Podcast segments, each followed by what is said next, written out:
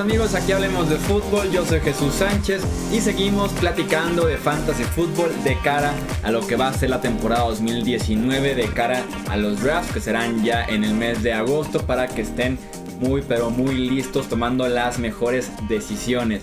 Ya saben, como siempre, está mi amigo Ever Gallano, los operativos del podcast y me acompaña para hacer ese análisis mi amigo Mauricio Gutiérrez, fundador de Fantasy.com y analista aprobado por Fantasy Pros. Mau, ¿cómo estás? Bienvenido, hablemos de fútbol. ¿Qué tal, Chuy? Un placer, como siempre, haciendo espacio en la agenda para Hablemos de Fútbol. Sí, así es, un episodio muy importante porque en esta ocasión son los jugadores a evitar platicamos ya de decisiones que tenemos que tomar eh, respecto a jugadores que tenemos que seguir de cerca, por ahí ponerlos en mi lista en, cada plataforma de fantasy fútbol. Aquí casi casi si hay una lista negativa, un post-it pegado a la computadora de que no vayas por estos jugadores. Estos son justamente los nombres que te vamos a decir en esta ocasión.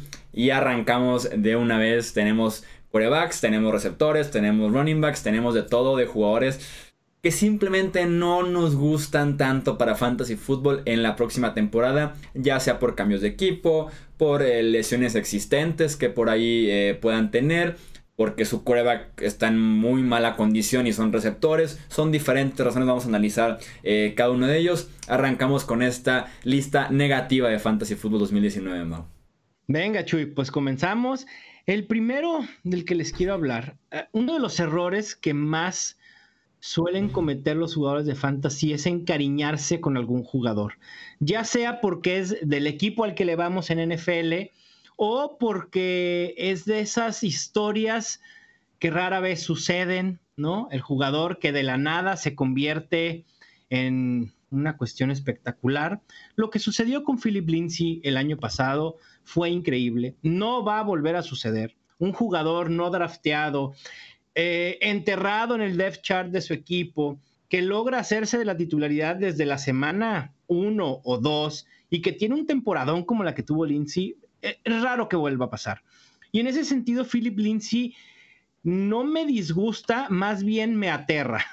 No, porque no, no, porque Philip Lindsay diga, ok, no tiene talento y va a ser solo, pues, algo de un año. No es eso, sino son varios factores. Como mencionaste el tema de la lesión.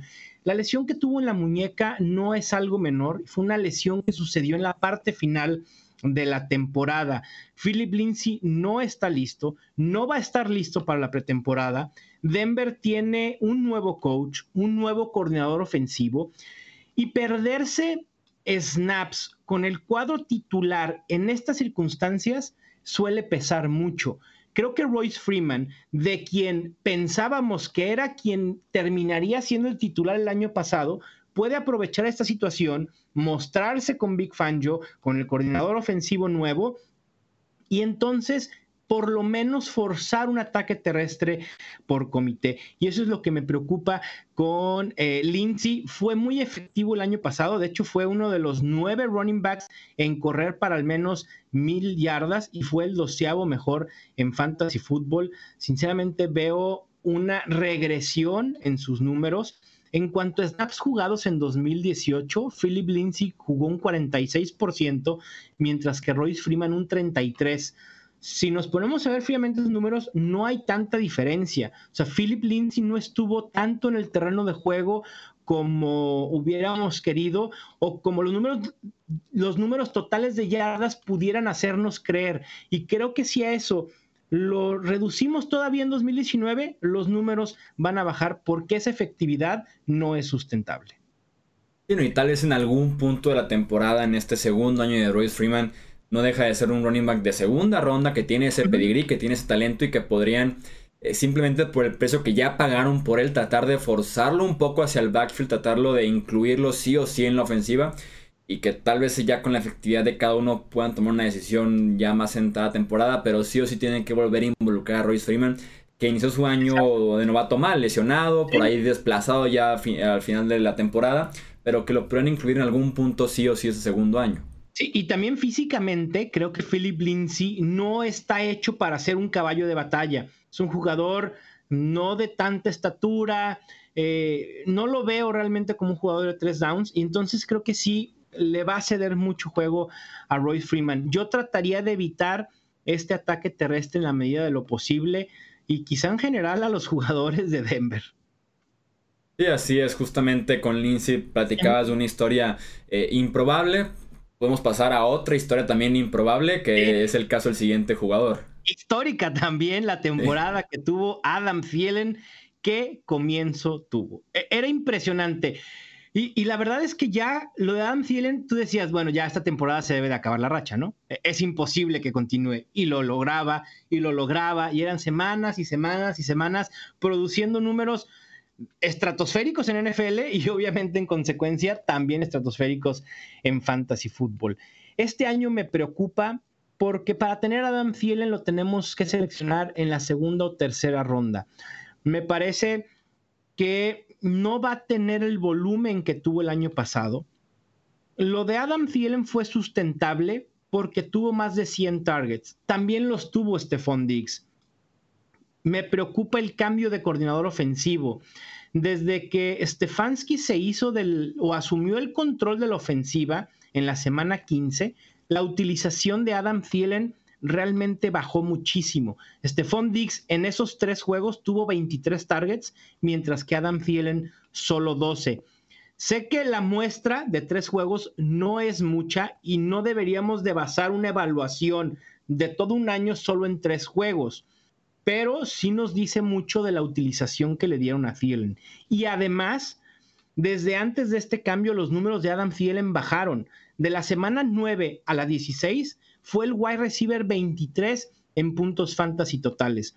Yo dudo que Adam Thielen tenga números de wide receiver 1 o top 12 en 2019 y en ese sentido prefiero a Stephon Diggs como el receptor de mayor potencial en el ataque aéreo de los Vikings. Sí, fue un inicio histórico, obviamente muy difícil de continuar ya para la segunda parte de, de la temporada. Y no sé, en general yo no soy tan fan del, de estar arriba del barco de Kirk Cousins, que también afecta directamente a Adam Thielen. Y ahora que menciona segunda o tercera ronda, también me generó un poco de incomodidad ver a Adam Thielen en esas rondas. O felicidad, pues, de que alguien lo tome en esas rondas y yo me haga de, otro mejor jugador en esa misma ronda.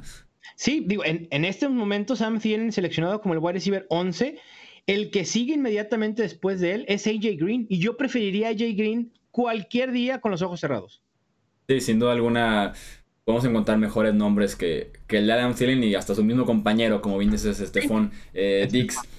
Seguimos con esta lista de eh, jugadores a evitar o tal vez tratar de darles la vuelta durante el draft. ¿A quién, a quién tenemos, no? Mira, de corredores te puedo mencionar a Damian Williams. Me preocupa un poco lo que comentábamos en el episodio anterior, en los jugadores a tener en la mira. La presencia de Carlos Hyde me genera dudas sobre Damian Williams, un jugador que nunca fue o nunca ha sido un caballo de batalla. Y ahora por unos 6, 7 juegos que tuvo ese rol en los Chiefs, ya queremos creer que él va a ser el próximo Jamal Charles, el próximo Karim Hunt de la ofensiva de Andy Reid. Yo tengo mis reservas, yo preferiré dejarlo pasar, al igual que a Tariq Cohen. Me parece que Cohen va a seguir en el rol que tenía el año pasado de ser un running back solo de cambio de juego, es decir, de cambio de ritmo, terceras oportunidades esporádicas y muy utilizado en el juego aéreo. La llegada de David Montgomery es quien deberá asumir el rol de Jordan Howard. Y otro corredor que estoy evitando a su costo actual en estos momentos es Todd Gurley. Si tú estás dispuesto a arriesgar en segunda, tercera ronda, adelante, ve por Todd Gurley. Yo no. La verdad es que el tema de su rodilla me preocupa bastante y sobre todo por los por lo que nos quieren decir los Rams de que no están preocupados, pero sus acciones demuestran otra cosa. Retuvieron a Malcolm Brown, subieron en tercera ronda para hacerse de Darrell Henderson, así que hay muchas dudas sobre Todd Gurley y yo preferiría evitarlo. Sí, el caso de Todd Gurley es de los más interesantes como platicamos de él hace un año como primer pick. Y ahora hablamos de él en segunda o tercera ronda, ¿no? Y ves como quién es el valiente que va por Todd Gurley en este sentido. Y mira, eh, no tengo nada en contra que vayas por Todd Gurley, pero sí tienes que asumir ese riesgo. Es decir, tienes que tener en cuenta que Todd Gurley no va a ser ya el jugador caballo de batalla que vimos en los dos años anteriores. O sea, sus acarreos van a bajar considerablemente. Quizá los Rams, si está bien de la rodilla y bien entre comillas, porque lo que tiene, que es eh, artritis, no se quita, o sea, eso no se, no se va, no desaparece. Es una cuestión de cuánto Todd Gurley puede jugar con el dolor en la rodilla. Entonces los Rams, sabiendo el talento de Todd Gurley, lo van a querer guardar, a lo mejor 60% de acarreos, 50% y lo demás dárselo a Darrell Henderson o a Malcolm Brown. Entonces si vas por Todd Gurley, segunda ronda, tienes que tener tu seguro en Darrell Henderson y ahorita en estos momentos tienes que ir por él en sexta, séptima ronda, lo cual me parece bastante alto también. Entonces es apostar por un ataque terrestre que no te da nada más que incertidumbre en estos momentos.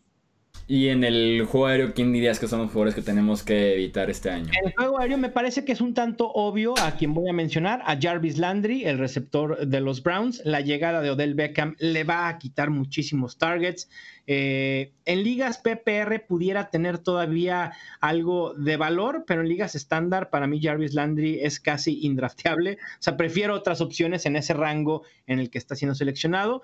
Las opciones aéreas de Denver no me gusta para nada. Emmanuel Sanders viene de una lesión. Hoy salió una nota, o en estos días salió una nota de que pudiera estar listo para la semana 1. No lo sabemos, también hay incertidumbre. Lo que queda es Cortland Sutton, está también de Sean Hamilton. Ninguno de los dos me entusiasma.